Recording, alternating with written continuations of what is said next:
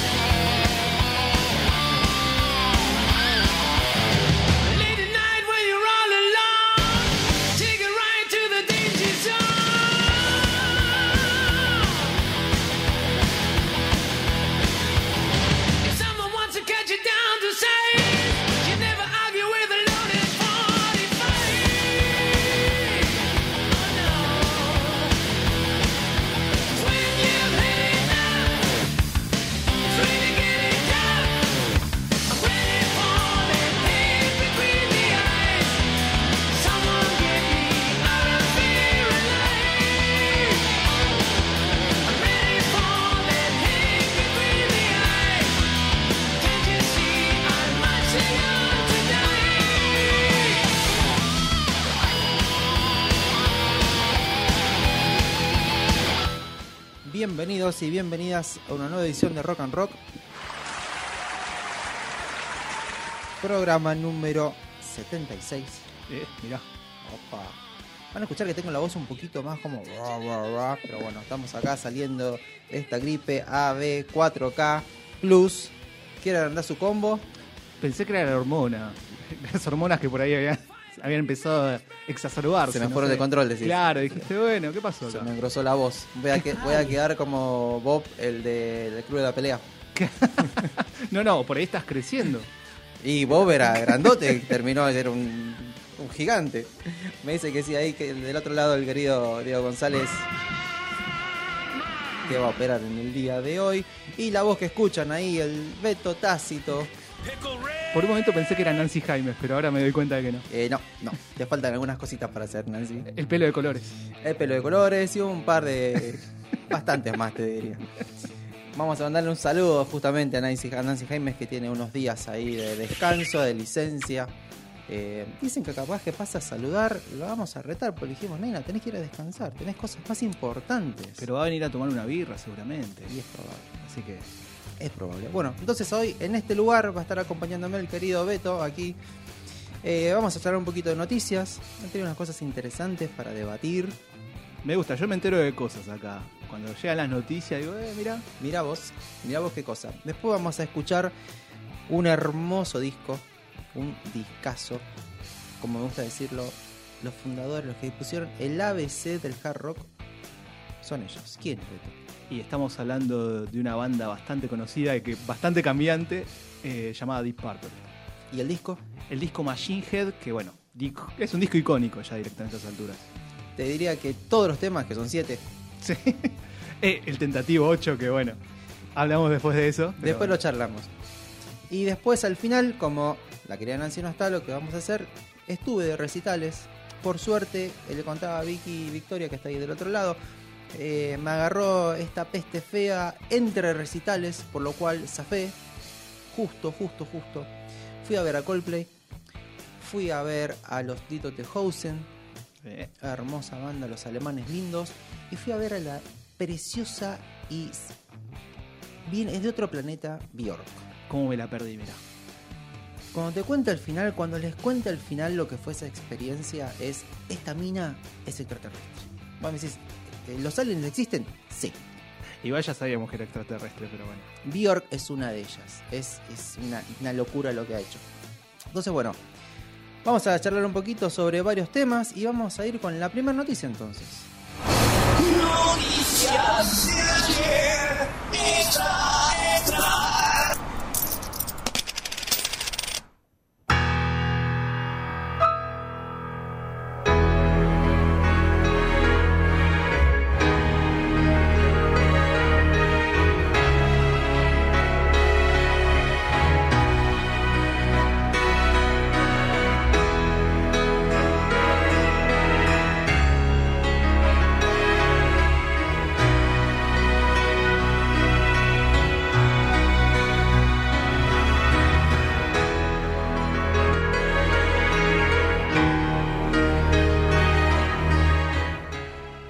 ¿Notás alguna diferencia en el sonido?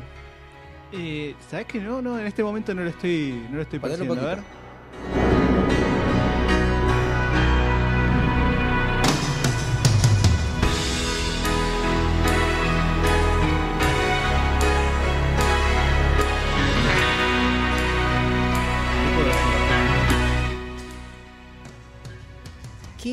Sí, la orquesta. Chicos y chicas, presten la atención. Tenemos justamente eh, una nueva versión porque se cumplen 30 años de Ozzy Illusion. 30 años. Eh, No ¿Cómo hablemos de el edades. tiempo? ¿Cómo pasa el tiempo? Bueno, cuestión que salió una edición especial justamente hace muy poquito y hay una versión nueva, en realidad es una remezcla de November Rain. Vamos a recordar un poquito. November Rain es una canción que compuso Axel por los 80, muy previamente a formar banda, muy previamente a formar parte de los Guns N' Roses. Él tenía la maqueta, tenía las primeras notas, tenía las primeras cosas, pero resulta que, claro, no entraba en lo que estaban haciendo los Guns N' Roses. ¿Te imaginas November Rain en el Appetite for Destruction? No, no va ni con el título del. Ni con la tapa del disco, No, o sea. no. Bueno, cuestión que eh, pasó el tiempo, lo siguió trabajando, lo siguió macerando y lo pudo justamente sumar en Use Your Illusion. La canción es compuesta completamente por Axel. La parte orquestal, que esto yo no lo sabía, lo ha hecho con sintetizadores. Toda esta parte que escuchamos, es, la parte melódica, es que es fascinante. Y para mí subió en mi, en mi ranking de músicos. Cuando me enteré de esta información dije, ok, vamos a darle 5 puntitos más a Axel. Porque la verdad es una, pedazo de canción, es una reobra más allá que la hemos escuchado mucho, que está muy quemada y demás. Lo que tiene esta versión es que volvieron a grabar la orquesta, una orquesta compuesta por 50 cuerpos, lo cual le da una amplitud y una dimensión. Cuando decimos se hace la canción se hace ancha, sí, la canción se hace espaciosa. Y el resto lo que hicieron fue nivelar un poquito los sonidos. Entonces cuando aparece la guitarra de Slash, que en la versión de los 90 estaba ya el solo con todo, hacía como Se subía el sombrero más o menos. más o menos. Eh, acá está un poco más tranquilo. Se escucha mejor las voces. Que claro, antes con todo el sonido, todo el ruido que teníamos de la, la guitarra justamente de Slash y lo que se estaba rockeando, los coros que hacía Axel quedaban muy por debajo. Recordemos, Axel en este momento tenía, para mí fue uno de los mejores momentos de, de vocal. Tenía, no tenía la voz rota, eh, bajaba y subía muy bien con esos líricos que tenía. Estamos hablando de comienzos de los 90, entonces la banda estaba ahí nomás. Era una bestia, básicamente, ¿no? Era un animal, No, vos lo no, veías en vivo, negar. lo que hacía era descomunal lo que Además, la energía que desbordaba no solamente desde la voz, desde todo lo que hacían, sí.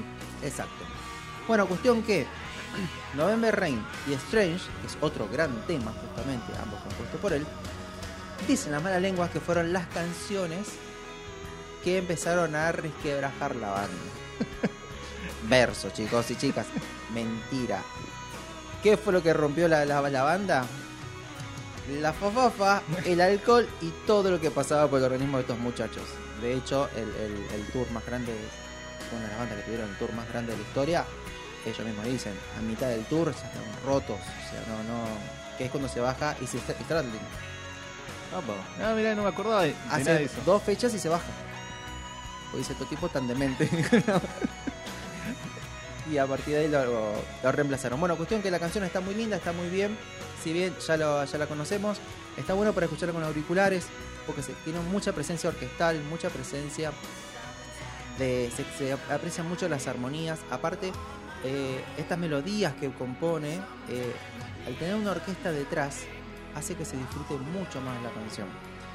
Y a partir de este momento que se pone más épico y se va hacia el final, se aprecia más qué es lo que estaba buscando, qué es lo que quería.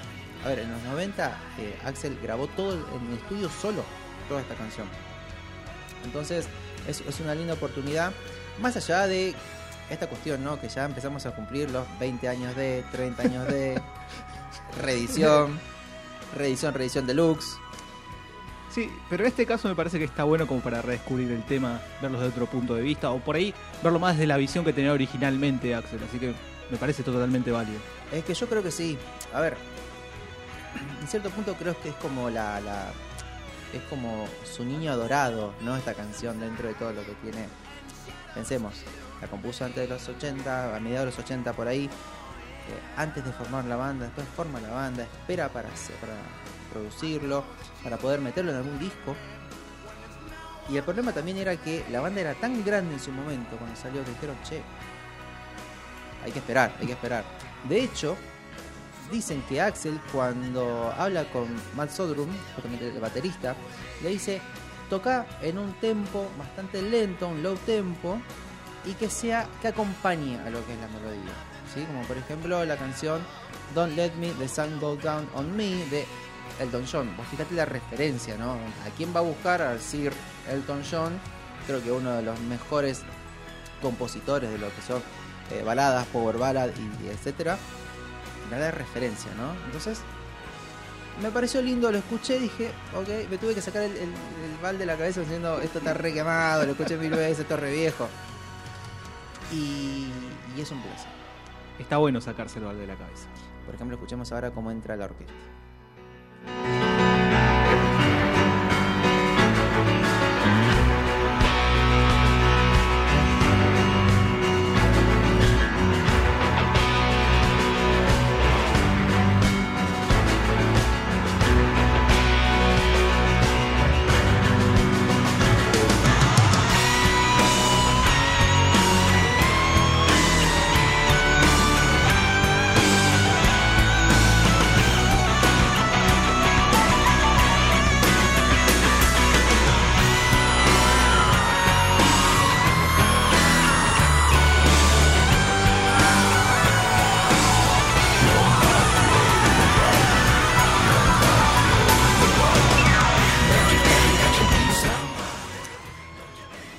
Prestamos atención, el piano suena, tiene mayor brillo. ¿sí? La parte orquestal es como que tenemos más violines. De repente teníamos tres o cuatro, ahora tenemos más. Entonces la verdad que quedó una, una mezcla súper linda, súper disfrutable. Vamos a lo siguiente. Vamos, vamos.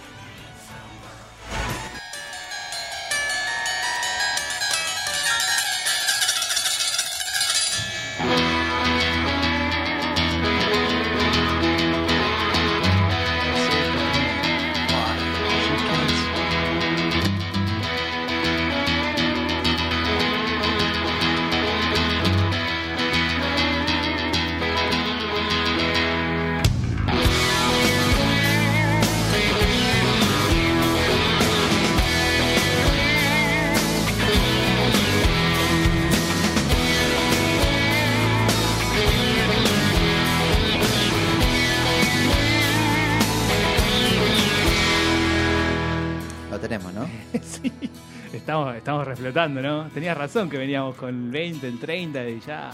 Cuando yo dije hace como 15 programas o 20 más o menos, estén atentos, que estamos en un año en el cual todos vuelven.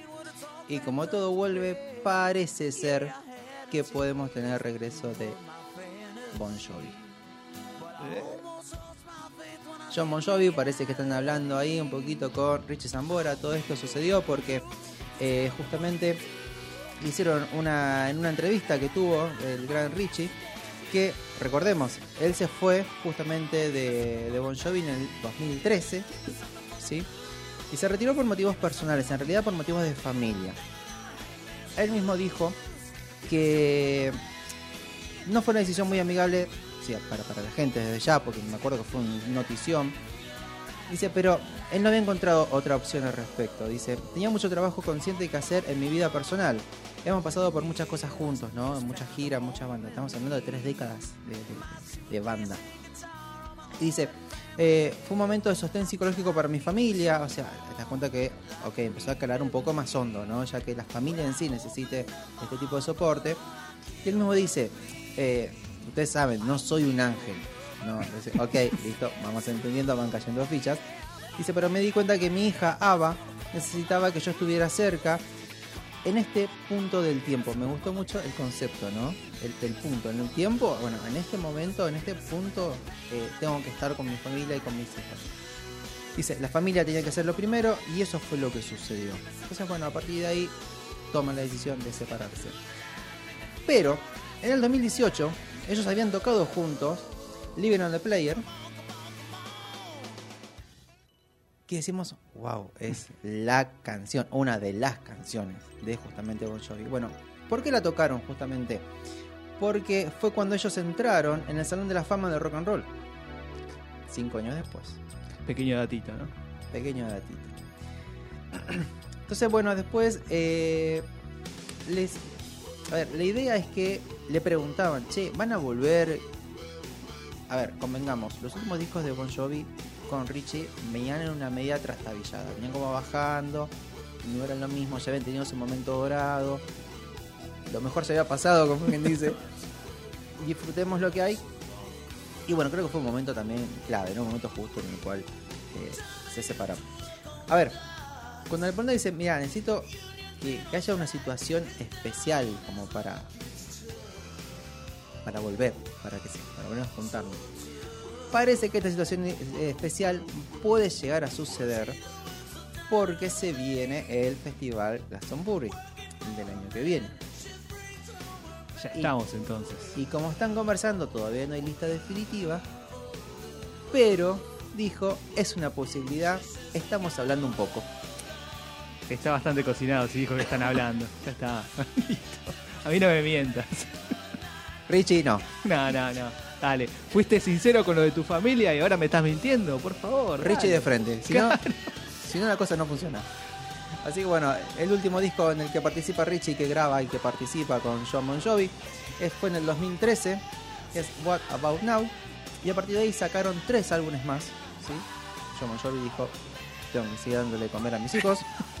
Mentira. No, pero qué caviar le tenía que ser dando de comer, dale. Ojo que hay muchos músicos y hay muchos artistas que están complicados, es de la patina en toda. Eh, sí, igual por él, bueno, tendríamos que ahondar en otro tema un poco menos feliz, que es el tema de las discográficas. Y, Sí, bueno, también. pero generalmente la gran parte de lo que ganan es por las giras, que tampoco ganan tanto en sí, lo tienen que no patinárselo. Es como la historia de los boxeadores también, que bueno. Sí, toda la maquinaria que está en el medio Sí, son las que se llevan. sí, sí, sí, la que se come todo por ahí. Así que bueno, eh, ojalá. Estaría bueno. Yo lo fui a ver eh, en una época que laburaba de socorrista. eh, fue uno de mis mejores recitales que fui. Después fui muchos años después, la última vez que vino acá a Argentina. Tan grandes. Te genera como esto. Pero están bien. Bueno, pero para, no son los Rolling Stones, que sí es tan grande. Ah, y a John Bon Jovi se le nota mucho. A John Bon Jovi se le la voz. Se le nota que está grande. Que ya, ya no está llegando. Hay canciones que te diría las dejas de lado. O haces las reversionalas. Total, nadie se entera. Todos estamos grandes. Estamos todos grandes. Y bueno, si están cumpliendo 20, 30 años, dale. Y la noticia que viene es para vos. Epa.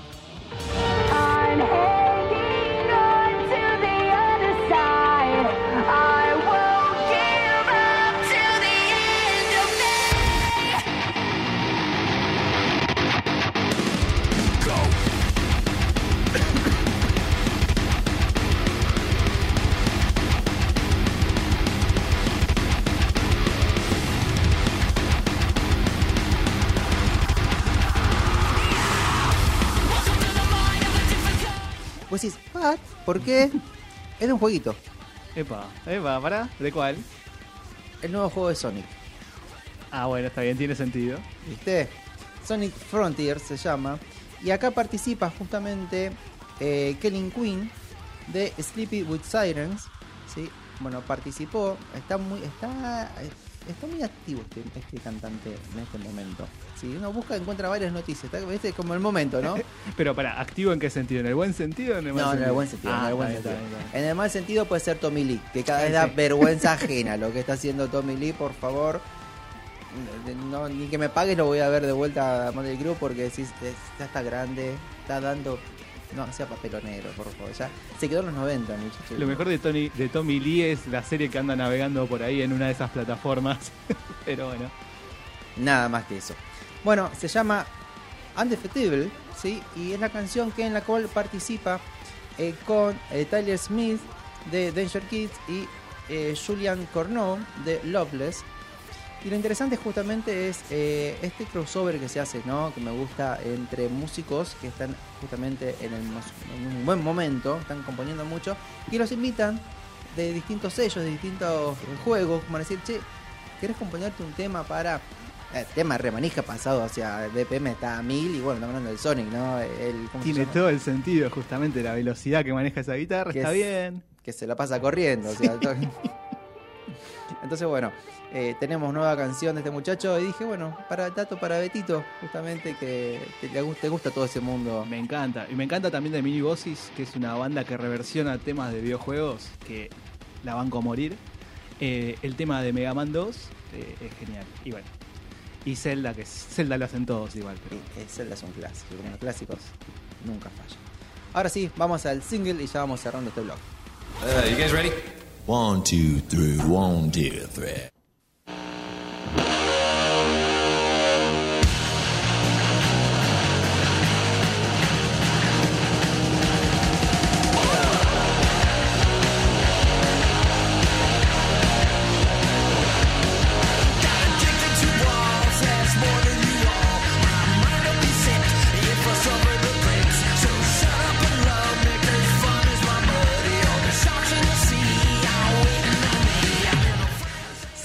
Esa voz la conocemos y si no, les decimos que no es.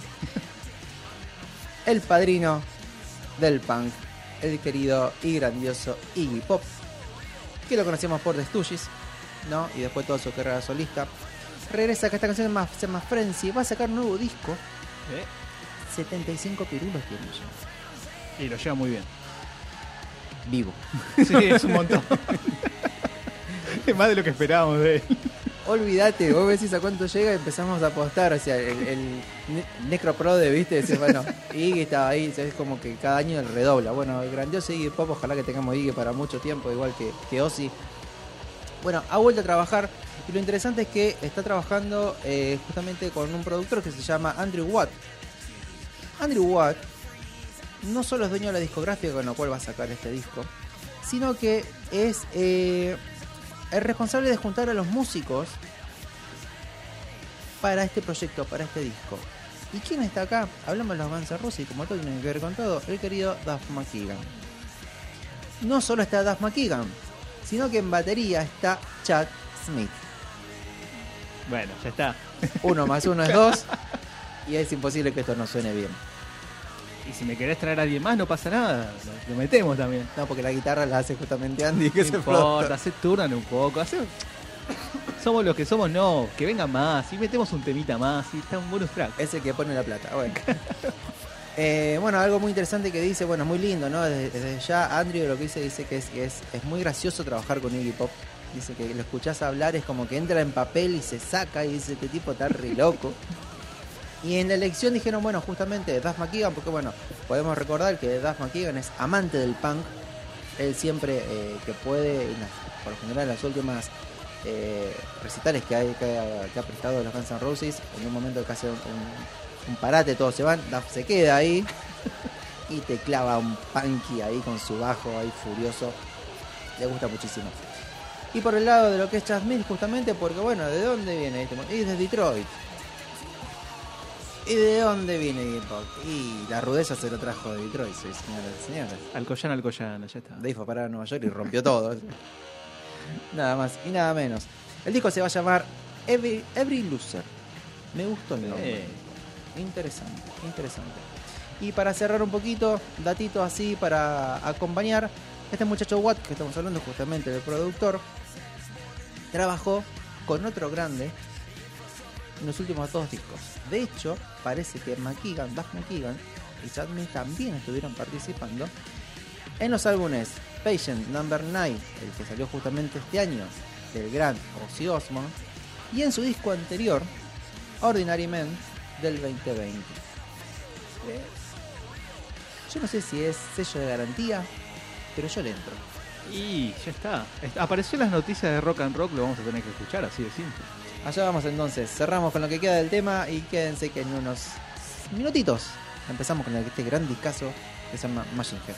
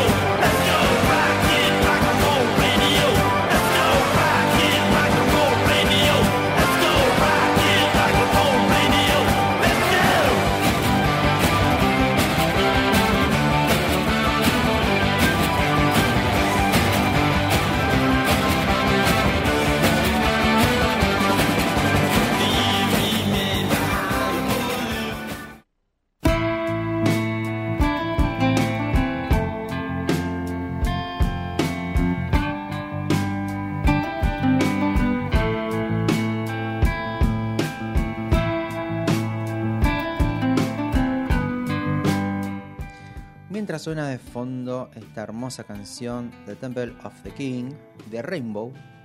Rainbow, la banda que funda, ¿no? El querido Richie Blackmore, después de irse de Deep Purple. Y uno ¿y pero por qué empezamos por ahí? Y porque este disco es súper interesante en todo lo que fue pasando. Eh, de hecho, Purple tiene varias formaciones. Cuatro hasta el momento. Este disco pertenece a lo que fue una de las más famosas, que es la Mark II, en el cual teníamos a Richie Blackmore, el gran Ian Gilliam, el gran John Lord, Ian Pace y Roger Glover. Uno mejor que el otro. Claramente. Eh, bueno, después vamos a hablar también una batalla de egos importante Sí, por y ahí. era, eh, era espera para quilombo, no, no, Sí, no, sí, no. sí. No se podía sostener mucho más. A esta altura ya estaban por el sexto álbum, que es el que vamos a escuchar en el día de hoy. Salido en el 72. Yo no puedo creerlo, el tiempo que ha pasado desde que salió este disco. Ya estaban buscando ellos eh, un sonido distinto, estaban buscando sonar como en vivo, una banda que venía girando mucho en vivo. De hecho, este disco sale después de dos años de gira. Anteriormente habían sacado Deep Purple in Rock en el 70 y Fireball en el 71 necesitaban hacer un parate. Dijeron, bueno, busquemos un nuevo sonido, busquemos algo que se asemeje más a lo que suena en vivo. Eh, la historia de la música siempre ha tenido esta cuestión de vivo versus estudio. ¿no? Siempre se mejoraban los equipos en lo que era en vivo, pero en estudio costaba registrar ese sonido. A veces avanzaba mucho en estudio y costaba que eso se reflejara en vivo. Estamos hablando de los 70, entonces la, industria estaba creciendo mucho en lo que es la tecnología. Siempre contamos el caso de lo que es el gran Jimi Hendrix, ¿no? Nunca, que el desafío era cómo registrar lo que ese negro bello sacaba por la guitarra. O sea, era muy difícil para los ingenieros, ¿no? Casi imposible, te diría. Era como complicado, ¿viste? Era muy difícil. Estamos hablando de una banda que eh, pasó por lo que es el rock progresivo, el sinfónico. De hecho, el gran eh, John Lord lo que aporta es toda esa parte de la sinfonía con esos teclados que son una locura. La psicodelia, que si bien la trabaja mucho más en profundidad después, bandas como Pink Floyd, pero tienen una cosita así por ahí de lo que es la psicodelia. Obviamente estamos hablando de una base blues rockera, ya si no estas cosas no se pueden sostener. Un poquito de funk también para darle este gancho, ¿no? De, de que sea un poquito más bailable, un poquito más pegadiza. Un poquito de Britpop, estamos hablando de una banda justamente que estamos todos por esos lados. Y la música clásica que ha hecho lo suyo. También estamos hablando de una banda, una de esas bandas pioneras en las cuales se empezó a mezclar esta cuestión de eh, rock progresivo, en el cual se buscaban obras largas. Vamos a escuchar canciones largas, así que háganse una cervecita, acomódense, prepárense, porque son canciones de 6 minutos, 5 minutos, 7 minutos, son canciones largas. Pero la construcción es tan compleja que tenemos todo lo que es la introducción, todo lo que se empieza, empieza el desarrollo, la primera parte, puentes, la segunda parte. Van a encontrar prepuentes, van a encontrar después cierres, van a encontrar codas. La verdad que los temas son súper completos y lo decíamos recién, los egos. No sé. bueno, estabas hablando justo de, de John Lord y bueno, todo el aporte de la parte sinfónica. Y Blackmore lo que quería era más un sonido que se asemejara a Led Zeppelin, que también era contemporáneo en ese tiempo. Entonces había como una lucha bastante importante ahí. Más allá de que, bueno, todos eran unas bestias. eh, creo que ahí estaba la lucha principal y, y se notaba. Se notaba y creo que después vamos a hablar de, de los heridos, de los averiados y de los caídos justamente en toda esa lucha. Algo lindo que tiene justamente es en esta cuestión, ¿no? en esta lucha, en esta competencia. Lo lindo que pasa en estas canciones son como que cada uno tiene su momento. Sí, ¿no? En un momento, y ahora cuando empecemos a escuchar van a decir, presten atención que en un momento tengo el solo de eh, batería, en un momento tengo el solo de guitarra, en un momento tengo el solo de teclados. El bajo haciendo su magia por ese lado. Y todo después vuelve a enganchar. Sumado a el ritmo. Creo que es un disco eh, favorito de cualquier rockero. Si no lo tenés que tener, es imposible no tenerlo. Eh, creo que ellos fundan lo que es eh, el ABC de cómo se compone, de cómo se arma. A ver, del otro lado, como dijiste vos recién, no teníamos a los bestias de Zeppelin por el otro lado. Entonces fue un momento muy importante. Y Sabbath estaban haciendo también lo suyo, estamos hablando de los 70, que estaban haciendo lo que era el heavy metal. Entonces fue algo súper interesante en esta época, eh, porque después cuando conocemos Rainbow, que es el proyecto que estamos escuchando que viene después, decimos, claro, Blackmoor quería ir un poco más por este lado. No quería ser tan hard rock.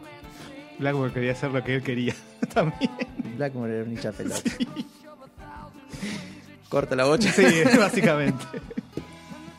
Pero bueno, ¿qué le vas a decir? ¿No te quiere la banda? No, Mirá no, lo que no, hace este muchacho. Vení siempre. Es, es ese ese 10 medio morfón que, que cuando quiere te la pasa y que, que quiere tirar todos los tiros libres y pegarla al arco. Sabes que vas a tener Dale problema, igual, no pero importa. invítalo igual, ¿no? Déjeme. Sí, está bien. Vamos a empezar entonces escuchando esta gran canción, aparte abre disco y después te voy a contar cuando fue la primera vez que escuché esta canción. Vamos a escuchar Highway Star. Me gustó eso.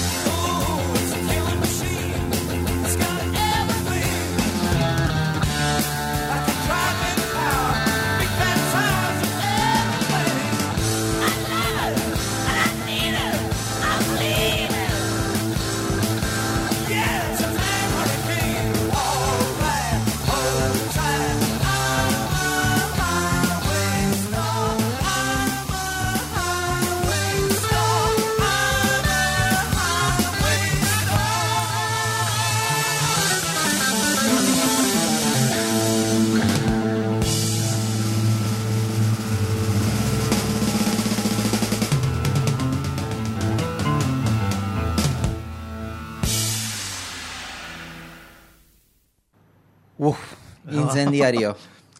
Empezaron tranquilitos, dijeron, sí, ¿sabes qué? tema rutero te deja extasiado este Sí, tema. me dan ganas de salir a robar un auto y empezar a manejarlos a 120 por la avenida. ¿Por qué robar un auto? ¿Por qué robar? No importa, Porque no, tengo un auto, pero bueno, está bien. Y nadie me lo va a prestar, ya sabemos eso. Temon, temazo, eh, lo tiene todo, lo tiene absolutamente todo, los tiempos, cuando entran, cuando salen, eh, los espacios, lo que hace Lord. Escalas, eso es escala, chicos, o sea, eso es melodía, como, como, eh, cómo componer una, una obra maestra, creo que es. Es vertiginoso y tiene cohesión. Es así de simple, es como que hace esto, se engrana.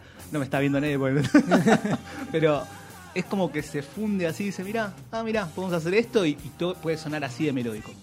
Y es fuerte, también estamos hablando de una banda que después con este disco se, estuvieron 44 semanas de gira, una locura, que obviamente quién, quién les ganó porque son más grandes que vamos a decirlo y porque no se pelearon tanto, los Zeppelin. Eh, Los Zeppelin, eran, eran menos igual, pero bueno, está bien. Y no tenían a Blackmore. Perdón. bueno, parece que Ian Gillan también estaba haciendo lo suyo ahí, ¿no? Entonces como que no. Pero habían empezado siendo muy buenos amigos. Contame cómo fue tu experiencia con esta canción cuando, si recordás la primera vez que la escuchaste, las primeras escuchas. Esta, bueno, es una de las primeras canciones que escuché de, de Purple y me hizo que me comprara la remera justamente. Fue un directamente, "Eh, creo que esto me gusta mucho. Y obviamente lo escuché cuando era adolescente, lo vertiginoso del tema está ahí, eh, te dan ganas de manejar aunque no sepas, rutero como estábamos diciendo, y este es un tema que a mí particularmente me, me dice, bueno, si este disco empieza así, ¿cómo, será el resto? Y bueno, también es uno de los primeros CDs que me compré justamente. Por eso también, cuando me dijiste, che, ¿sabes qué, qué podemos elegir? Y estaba acá Machine Head, el, el Machine Head. Machine Head. No el Machine Head, Machine Head. Dije, no, hay que elegirlo. Eh, y bueno, más allá de eso, este tema en particular, vamos a hablar también de la data del tema. Diga. Eh, el señor Blackmore no era conocido justamente por... No era muy su- simpático. No, no era conocido por su simpatía, más bien por un humor ácido.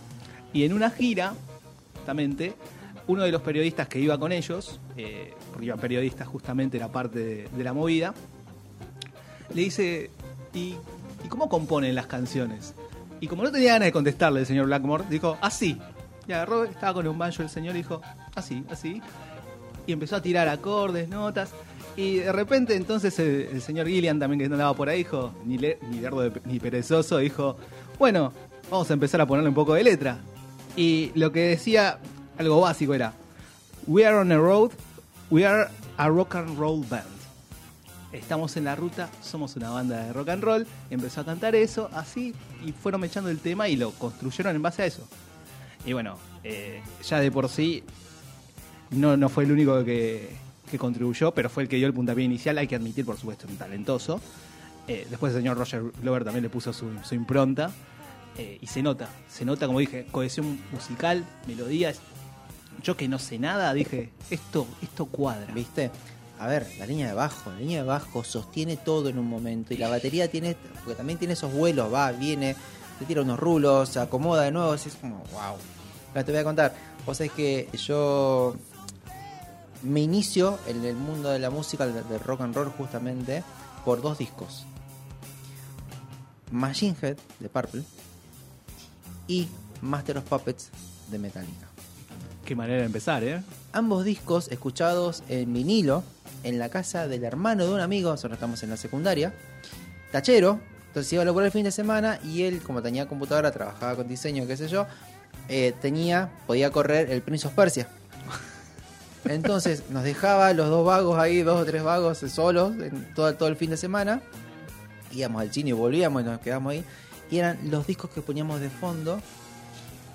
Fue una creo que siempre le agradezco eh, no creo que me esté escuchando pero bueno al gran Ricardo Fuentes Ricky Fuentes eh, Un saludo para Ricky.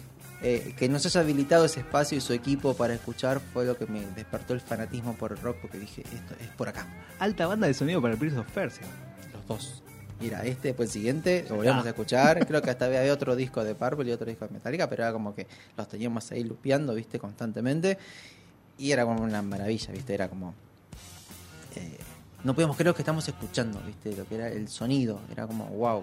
De hecho, hay una versión eh, de este álbum, en realidad es un compilado, son de, de dos o tres discos de, de Purple, que están remasterizados. Se escucha el sonido de la púa del bajo. Con buenos equipos, con buenos auriculares, escuchás el sonido del ataque que está haciendo, está tocando con, está golpeando la cuerda. Es como decís, wow, lo que registraron. Y bueno, ¿por qué les pudieron hacer? Porque lo registraron con el estudio móvil los Rolling Stones. Pedazo de estudio tenían los Rolling Stones, ¿eh? La verdad, eh, no fue la única banda que tocó justamente, o que, que pudo grabar justamente con ese estudio. Así que vamos a continuar el viaje y vamos a escuchar Pictures of Home.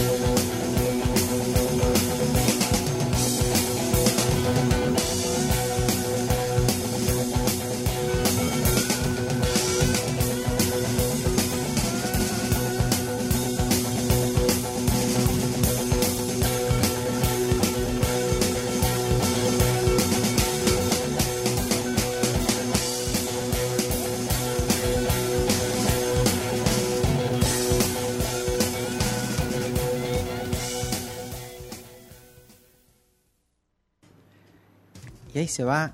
Qué tema completísimo. Qué temaco, así de simple. Porque aparte empieza con un solo de batería sí. que en la versión original no estaba. No, no, no estaba justamente. Bueno, el señor Blackmore, como siempre, haciendo de las suyas. Tijereando ahí. Claro, tijeretea por todas las. El señor Tijera le decían. El juego de manos de tijera. Eh, en este caso, la batalla de Pace la pudimos escuchar después del vigésimo quinto aniversario, justamente. 25 años después. 25 años después ya no estaba el señor Blackmore y lo pudimos, lo pudimos disfrutar en vivo de nuevo, pues lo tocaron una vez en el 72. Lo mismo que el tema anterior, Maybe I'm, I'm a Leo, también volvieron a tocar con Satriani eh, a partir del 93. Claro. O sea que tuvo que pasar Blackmore, pasar un montón de tiempo y decir, bueno, ¿sabes qué? Vamos a incluir esto. Ahora que no me dice nada el señor Blackmore, lo vamos a poder No, hay poner. nadie- no nos va a estar molestando ahí. Eh, bueno, una canción que es una delicia de lo que hace con el bajo, por ejemplo. Y acá como está un poco un, un tempo más tranquilo, eh, disfrutamos un poco más lo que hace el gran John Lord, ¿no? Eh, estamos hablando del mejor teclista de la historia de la música, con su hermoso Hammond, que creo que nadie lo ha hecho sonar como él. No. Lo he visto en vivo. Purple creo que lo vi dos o tres veces en vivo. Y es una, es una locura. Son, son, son tan virtuosos. Y, y John Lord lo ves ahí y decís. Quiero ser tu amigo. Quiero ser tu Hammond. Igual, este tema en particular también, bueno, más en otro tema que vamos a hablar más adelante, eh, creo que denota también un poco cuál era el ánimo de- del grupo en ese momento eh, y lo que estaba pasando durante todo el trasfondo de, de la grabación, que fue bastante accidentada y ya vamos a entrar en detalle seguramente. Exacto. Eh, y bueno, y habla de nieve justamente, de soledad y de que estaban extrañando su casa justamente. Sí, que resolver con lo que tenían. Aparte, el pedazo, vos- cuando vos ves un poquito la historia y decís, el pedazo de disco que sacaron estos muchachos, con todo en contra y todo difícil que tenían, decís, que eso es como... Y bueno, también, a ver, muchas veces eh, todas estas cosas confluyen en que los artistas saquen lo mejor de sí. Eh, lo hemos hablado en un momento cuando hicimos el disco de Fleetwood Mac, Rumors, Sí.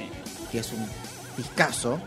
Y cuando te adentras en la historia, estaba todo mal, estaba todo complicado, un bardo atrás del otro. La verdad que, que una locura, una Es que también le suma la épica, justamente. Es como Yo creo que sí. bueno, Y es un. ¿Sabes qué? Voy a sacar este disco, sea como sea, y ya está. Toma, acá tenés. De hecho, ellos después, eh, primero, es el disco, es número uno, es considerado el mejor disco de la banda. Y el año siguiente, cuando salen de gira, graban eh, Deep Purple in Japan, que es considerado uno de los mejores vivos de la historia. Tranca palanca, ¿viste? Como Poquito, poquito. todo junto. Vamos a continuar entonces con la última canción, lo que sería este lado A, Never Before.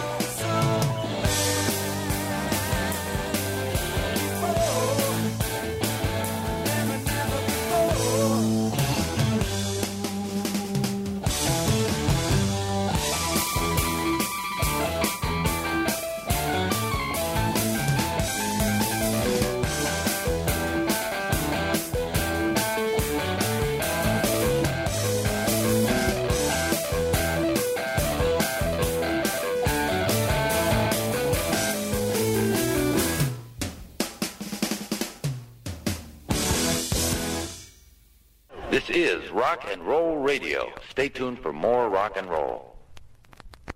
I'm just playing it the way you told me. I know. And you know what? It's perfect. But the thing is, rock is about the passion, man. Where's the joy? You're the lead guitarist, and we are counting on you for some style, brother.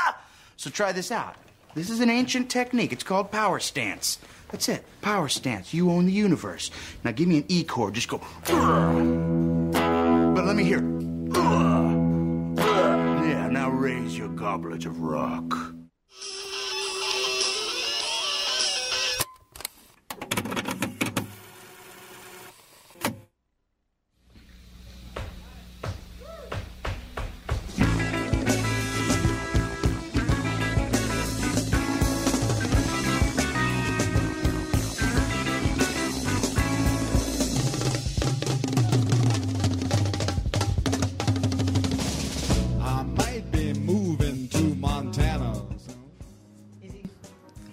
Suena Frank Zappa de fondo. El loco este que está más loco que una cabra. Muchos iban a decir qué tiene que ver Frank Zappa, ¿no? Con Deep Purple. Mucho, mucho. bueno, justamente eh, cerrado el lado A con Never Before.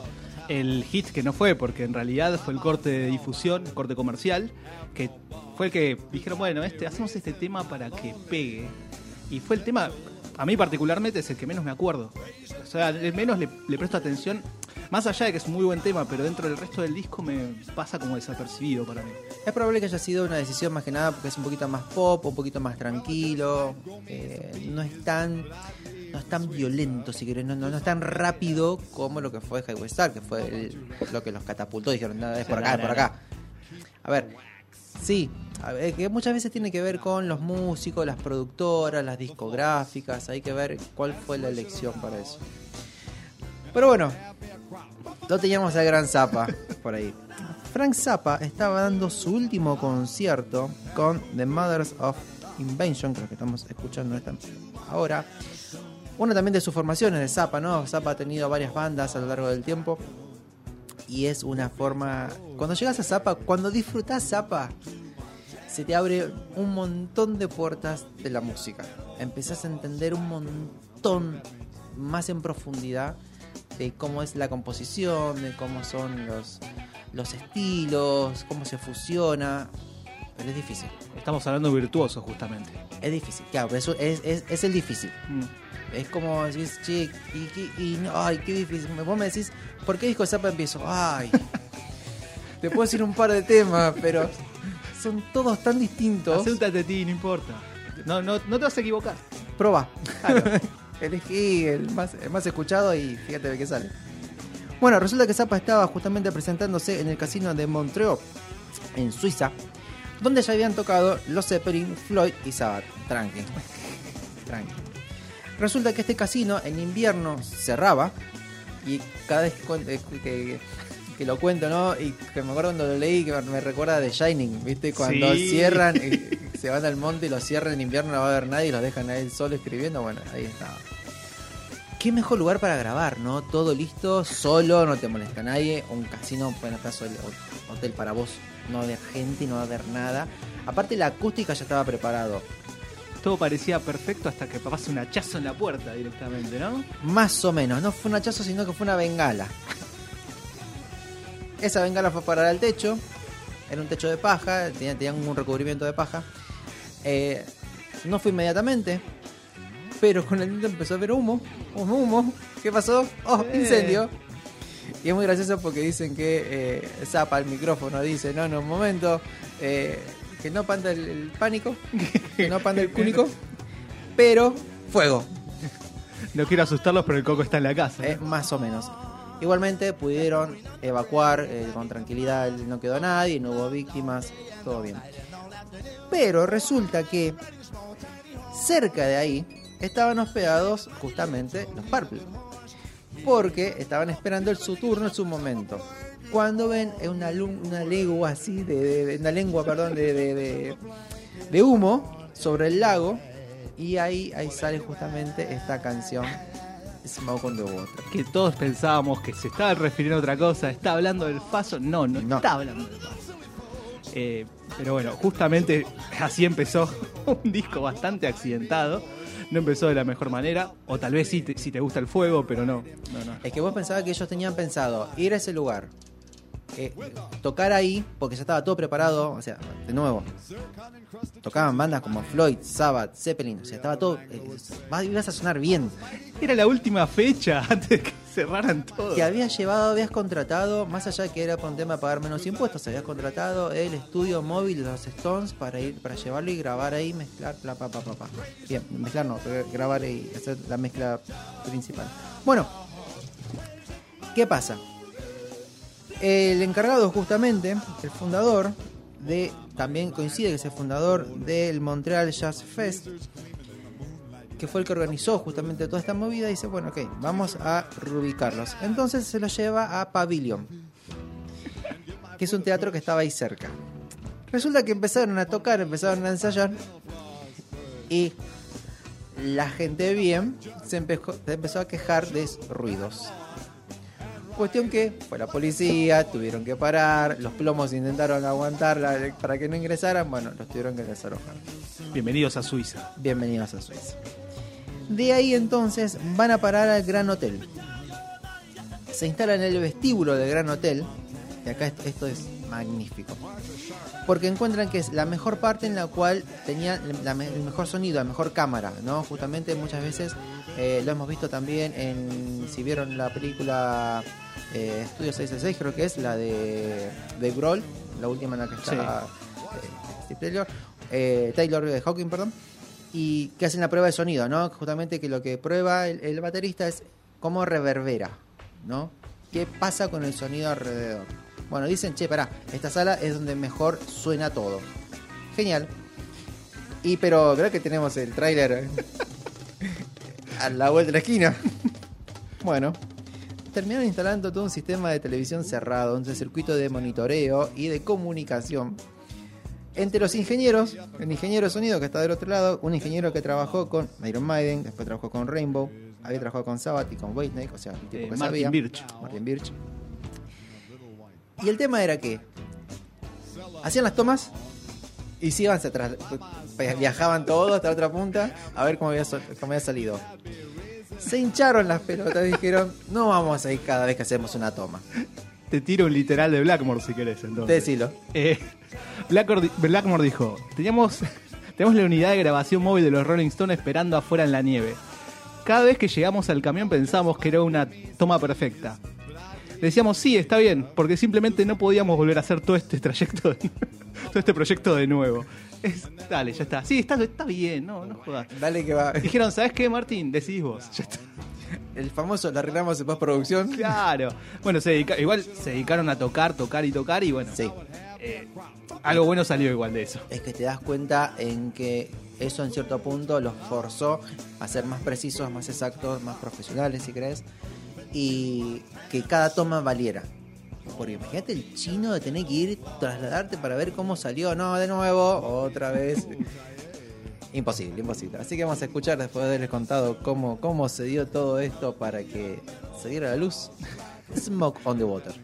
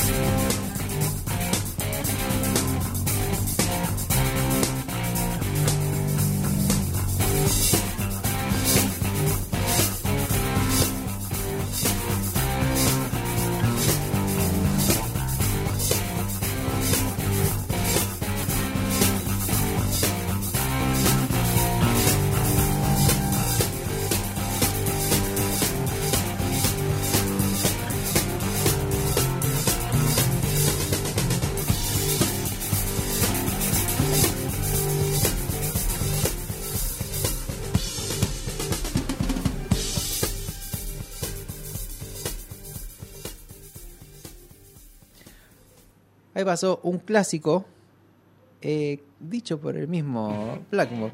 Son cuatro notas. Claro, son cuatro notas. ¿Por qué hacen tanto alarde? Es que él esperaba que fuera hit, no fue hit. Eh, bueno, ¿qué pasó acá? Pero el tiempo después hizo que fuera un clásico, ¿viste? Creo que también la historia detrás eh, te condimenta muchísimo. Te está contando más o menos lo que pasó en la primera instancia. Ni más ni menos. Y bueno, menciona también a, a Claude Nobs, justamente estabas hablando de- del alma mater del, del Festival de Jazz de Montreux, que en este caso lo, lo menciona como Funky Claude. Así Mirá. que está ahí también presente. Y la verdad es, es lo que pasa justamente, los temas que por ahí no esperás nada muchas veces, o por lo menos a los músicos, hablo como si yo fuera músico, eh, muchas veces no esperás tanto, pero cuando tiene una historia que lo encierra algo más o que va hacia otro lado, termina, termina teniendo otra, otro condimento que, que no esperabas. Es que también, a ver, eh, hay que entender que el que termina de elegir si es un hit o no es la gente. Exactamente. Y hay que ver, ahí pasan muchas cosas, ¿no? Pasan muchas cosas desde el punto de vista del momento, qué está sonando, porque la, la gente, el oyente lo que tiene es esta cuestión de este- que está escuchando a varias bandas. Entonces hay que ver en qué momento entra en esta canción y en, en su espectro y en los temas que va a estar escuchando y dice, ah, sí, sí porque sí, no porque no. Y creo que va un poquito por ese lado. Ojo, cuando tenés el ojo clínico del productor que te dice, este es el hit y ese es el hit, listo, ya está. Y apunto a ese, a ese lugar demográfico, a ese, a ese espacio así, esa rendija. También. Vale su porcentaje, como quien dice. Vamos a continuar entonces con tu tema. Mi tema favorito del disco. igual. ¿Por qué será que será tu tema? Yo a partir de ahora, desde que te conocí, cada vez que escucho la canción digo, este es Beto. Eh, igual, más allá de que del título, por supuesto, de Lazy, Perezoso, Aragán, como le quiera decir. You stay in bed, dice. Claro. Eh, el, que parece- el que parecía un Aragán era Gillian, ¿no? Que casi, casi no aparece. ¿Por qué casi no aparece? Eh, sobre el final, tiene un, par de la letrita sobre el final, como diciendo, y vos ves ahí la batalla de los egos. Está, acá está muy marcado justamente la batalla de los egos que hablábamos, porque está, bueno, está mi solo, está mi otro solo, está el solo del otro, el otro y mi otro solo. Entonces, bueno. Bueno, ¿qué vamos pasa? a dejarle algo. Vamos a escuchar. Hola. ¿puedo participar? Y Me- hacía con las manitos así. Me dejan un ratito, yo vine, vine, puntual. Yo también quiero jugar. Vamos a escuchar Lazy.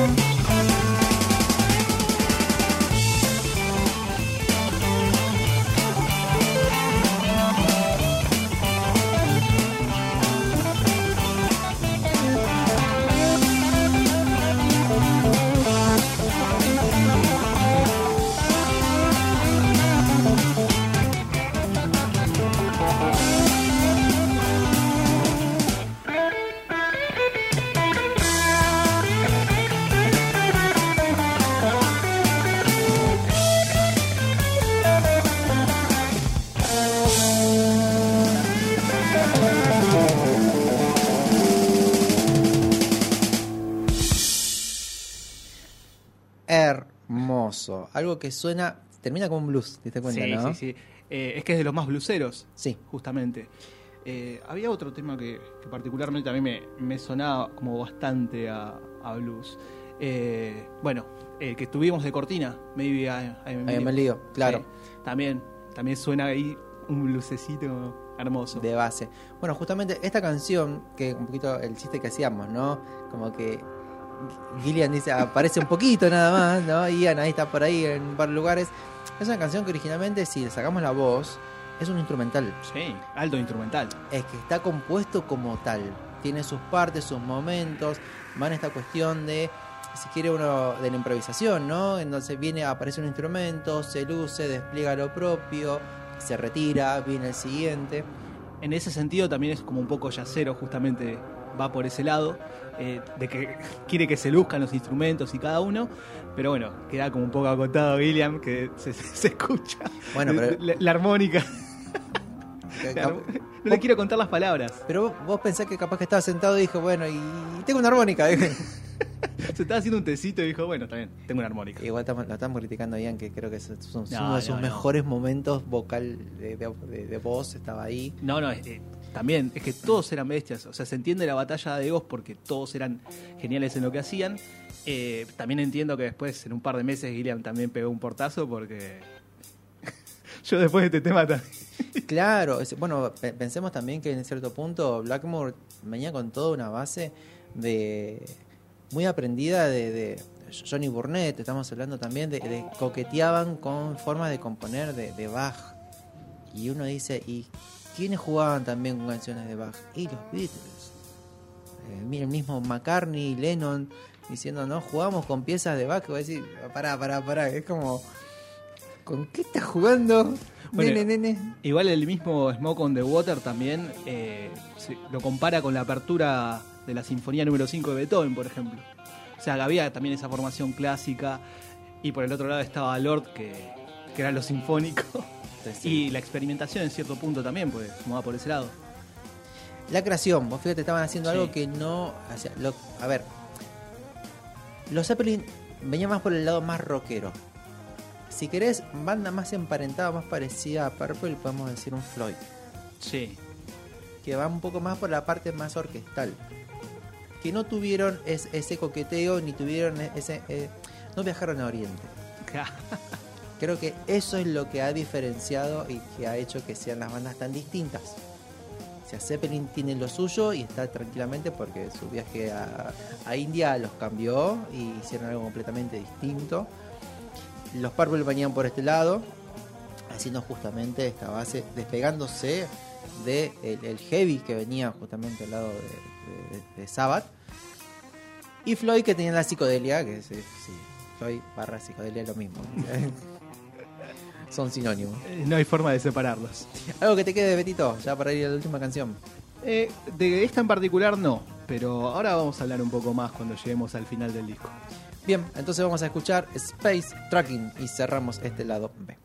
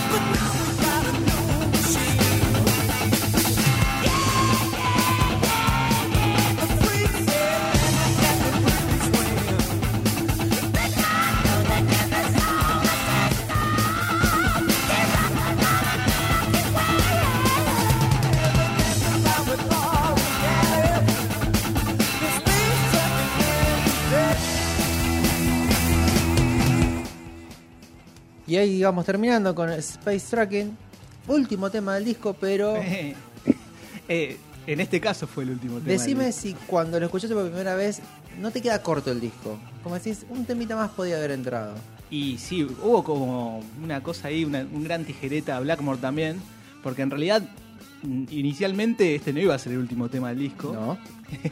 iba a ser buena Blind Mike Cries, que después por supuesto cuando ya no estaba el señor Blackmore lo usaron en las reediciones. Eh, pero en este caso lo que eligieron como final del disco fue como una, una parodia. Eh, estamos hablando también justamente de que más allá de que es un disco que no necesariamente se tome en serio, pero no es algo malo, sino que no estamos hablando de letras profundas, No, no, estamos ya. hablando de... Estamos hablando de, de un disco que realmente se divirtieron haciéndolo, se nota que se divirtieron haciéndolo y no se lo toman en serio y eso está muy bueno para el disco. Pasa más por la música que por el contenido de la letra. No es un disco conceptual, no es un disco que tenga muchas letras, por ejemplo, the Blind Man Cries es un, es un letrón lo que tiene, es como así, uff, intenso lo que hay acá detrás. Quizás no iba en este disco, pero el disco es corto, es un disco de casi 40 minutos que decís, sí, tío, y no te quedó nada ahí como para... Igual a mí, bueno, Blind Man Cries me suena también a un poco a la, melon- a la melancolía que se notaba, como que algo se estaba rompiendo, porque mientras todo esto pasaba, bueno, estaba pasando lo de Ilian, que ya se iba a ir Se olfateaba, se Sí, sí, olfateaba. sí, tal estaba cual. ahí nomás. Eh, y de justamente de la letra de uno de los temas que uno dice o espera menos o que decías que yo menos recuerdo. eh, ahora reescuchando el disco en Never, en Never Before, eh, hay algo que me llamó la atención y hay una parte de la letra que dice I was hurt, eh, hurt perdón, when I was younger. Y dije, ah, mira, hasta en ese tema hay como un, un dejo de algo.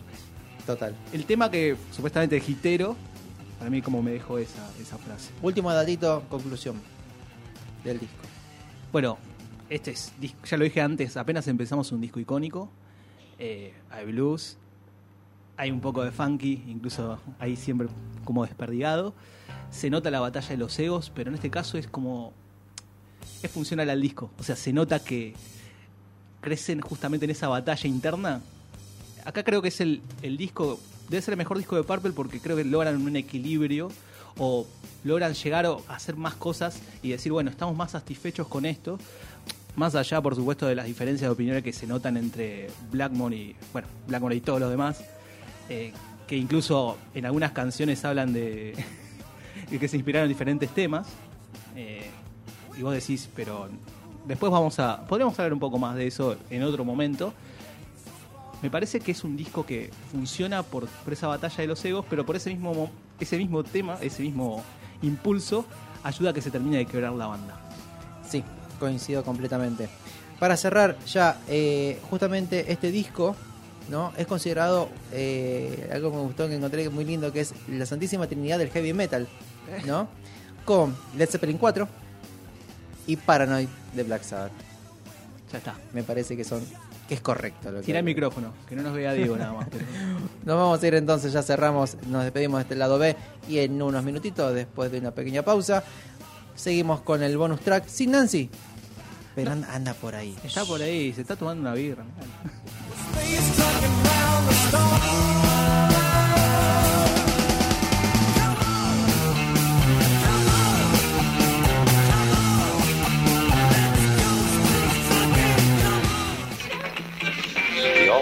Half pounder. Two pure beef patties, lettuce, tomato. This is rock and roll radio. Come on, let's rock and roll with the Ramones.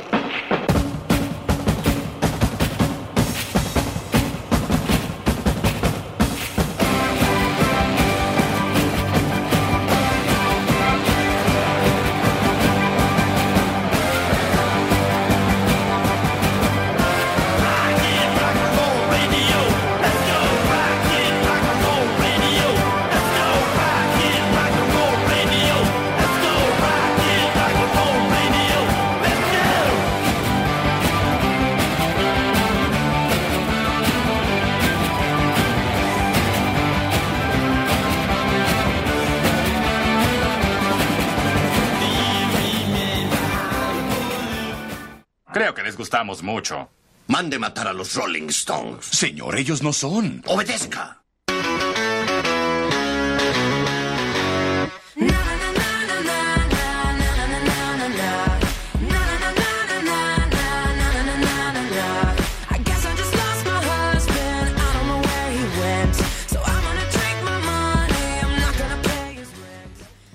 Suena Pink, suena So What, es el momento del bonus track pero Vos te es- pintás el color, el pelo de colores porque sí. Me tocó a mí. Sí, ya está.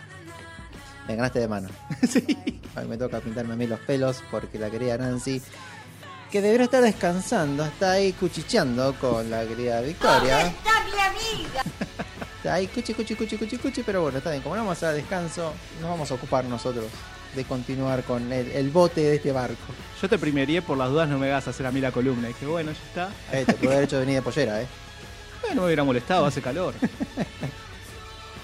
Vamos entonces a empezar este querido bloque con justamente esta experiencia que he vivido de tres recitales en lo que fue octubre. Yo tuve un, un octubre intenso, más allá de esta de la gripa esta fea que me agarré. Eh, muy emotivo eh, en dos de ellos, de estos recitales, y uno que me sorprendió. Vamos a empezar por el emotivo. Está sonando justamente ahí los queridos Hausen, esta banda alemana de punk alemán, legendaria ya de hace mil años.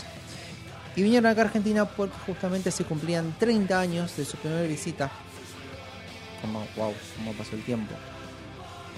En Estadio Obras, la verdad que muy lindo todo lo que sucedió porque la previa fue como estar en los 90 sonaban bandas como Todos tus muertos, Flema, Dos minutos.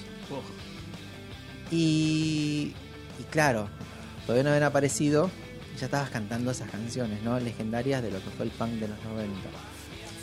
Eh, muy emotivos desde el punto de vista de los violadores, porque cuando sona- sonaron justamente sus canciones, más allá de, de- de corearlas, claro, el año pasado nos dejó Pil, y creo que los Hausen en- ellos hubieran querido que estos 30 años se, se- se cumplieran con Pil vivo ¿no?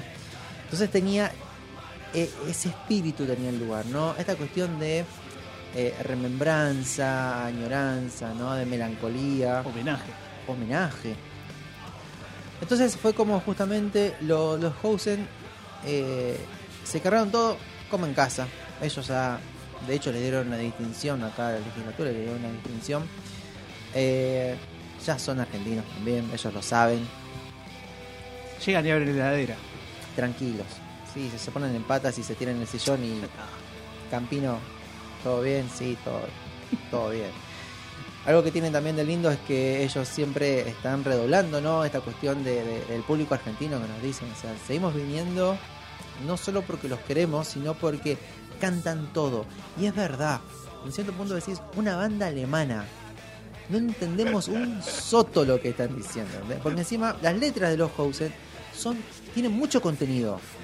Es como una es como decirte eh, bandas como Escape bandas como bueno los violadores que, que tienen un contenido que va más allá de lo que es el punk tradicional que es una dos frases y nada más entonces y repetir y repetir repetir. No te cuentan historias eh, si uno agarra las letras y las traduce se encuentra un montón de cosas.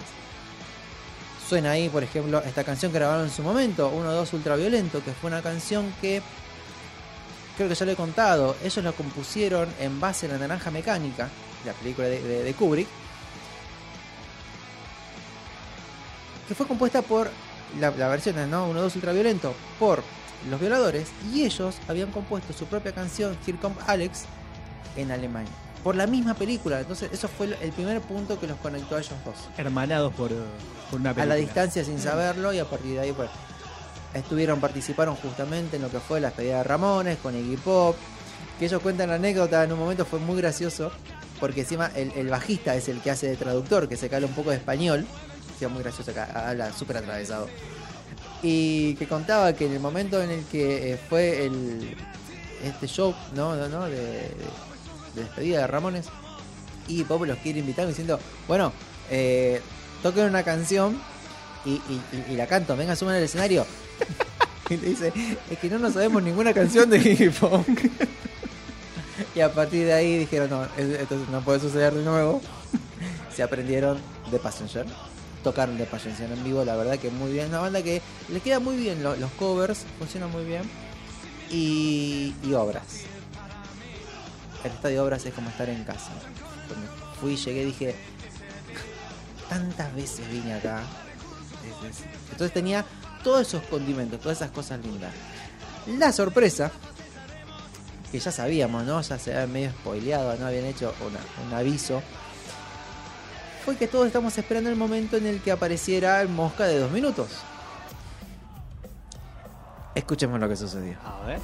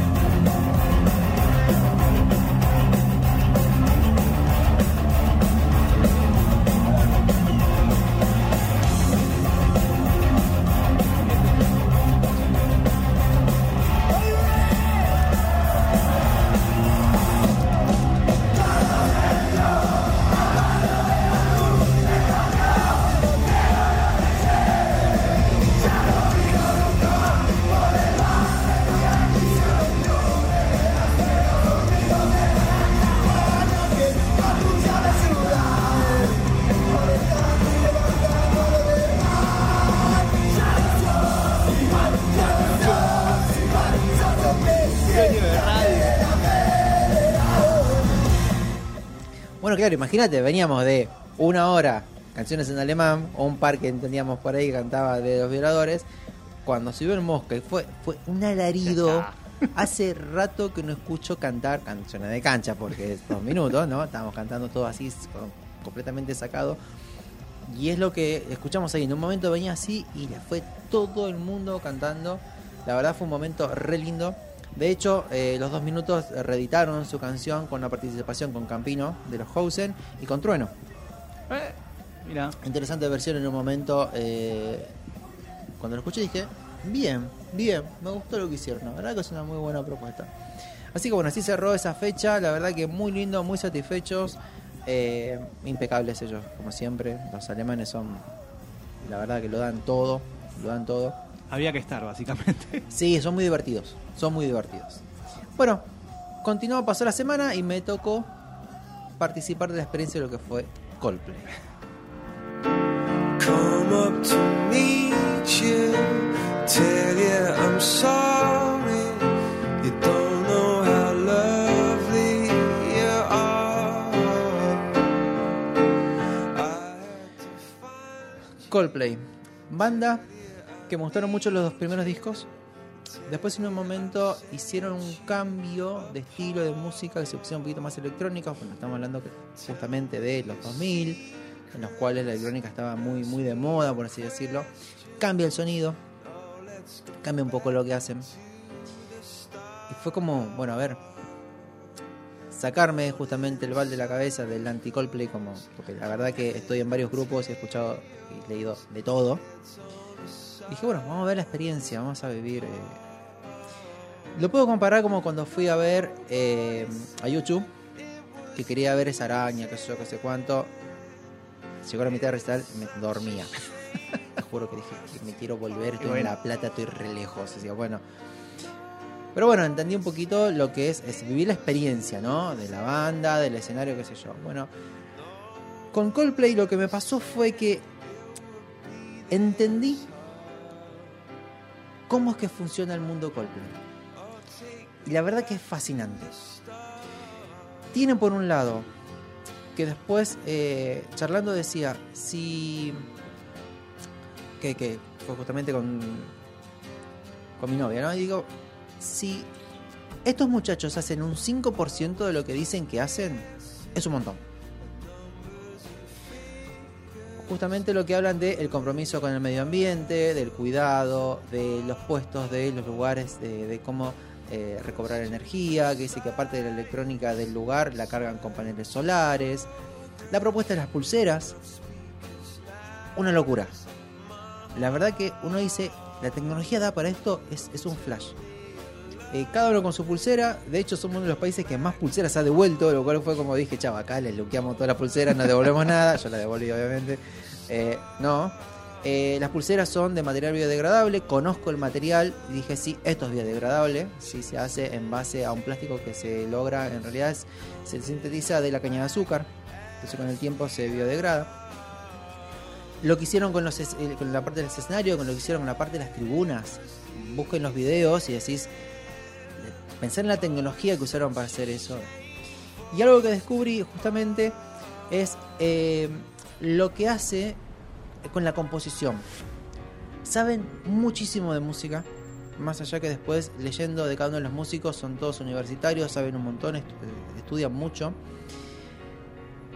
Gran parte de la composición pasa por la voz de Chris Martin, que ahí en vivo decís, claro, estoy, ahora entiendo lo que está transmitiendo la gente. 10 River a tope.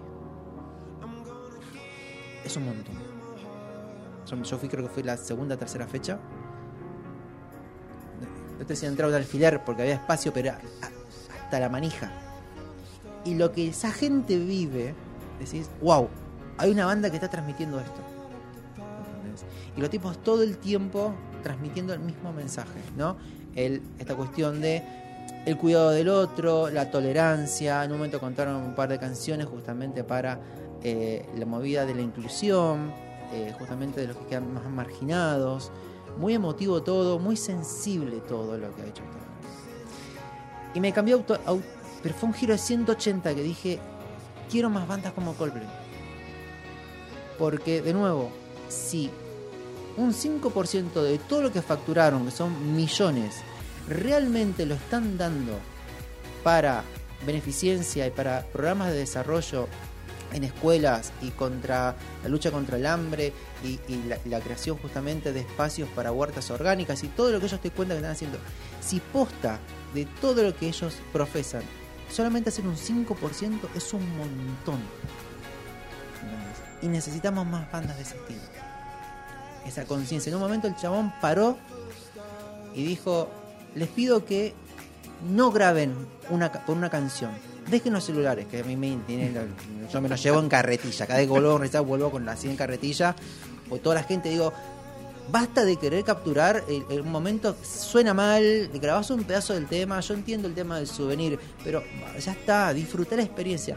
Y el tipo dijo ahí, Chris Martin dijo, no hay nada más importante que el registro visual en el recuerdo de la experiencia del aquí y el ahora. Del fondo aplaudí hasta que me cansé, ¿entendés? Es decir, sí, sí, chabón, o sea, es, es... Yo, por ejemplo, grabo muy poquito y, y- y siempre el celular guardado porque no, no, hay, no hay forma de capturar eso para llevármelo a mi casa. ¿Entendés? Igual con todo lo que decís ya me cae mejor que vos, ¿no? Así de simple. Y dije, bien. Y para cerrar, más allá de que teníamos justamente que hicieron, hay un poquito que sonó, ¿no? Hicieron esta cuestión de, de, de Soda Stereo, que lo hemos visto mil veces, que en los últimos recitales apareció eh, Zeta Bosio y, y Charlie Alberti en batería. Cuando yo estuve, no estuvo, solamente cantó eh, de música ligera. Todo muy emotivo, muy lindo. El miércoles pasado, hace muchísimo tiempo que no iba a un recital solo, que que pasa- nos intercambiamos un par de mensajes. Es verdad. Dije, mueve la experiencia. Me acuerdo cuando saqué la entrada que dije, no conozco mucha gente que le guste Bjork. Voy a ir igual. Quiero ir. Uf. No solo la experiencia de ir solo, sino lo único que puede haber extrañado es a la vuelta charlar con alguien. Nada más. Es lo único. Después el resto fue un viaje. Para mí Björk es una, es una artista que es de otro planeta, de otra galaxia. Eh, la voz que tiene... Esto, esto, lo que estamos escuchando de fondo es, de, de un vivo, no de acá Argentina, sino de justamente las giras que está haciendo ahora. El despliegue vocal es- te, te la piel. Trajo orquesta, entonces todo el tiempo estuvo con una orquesta. Igual no trajo orquesta, ahora te voy a contar de dónde salió esa orquesta. Entonces fue una propuesta ah, orquestal, no acústica. La orquesta sonó de la hostia, de la hostia. La voz de ella, en un momento sentías como que ella estaba danzando con la música. Su voz iba danzando con la música. Increíble. Llegando al final, dice un aplauso para la orquesta del Colón. Lo que estábamos viendo es la orquesta del Colón. Ya está. Digo, me emocionó de una forma porque dije, puta madre, son nuestros músicos, ¿entendés? Que son. Es brutal orquesta, ¿entendés? Con el director ahí. Y la verdad fue hermoso, fue un recital completísimo de comienzo al final. Eh, aparte, ella es súper sensible, súper sencilla.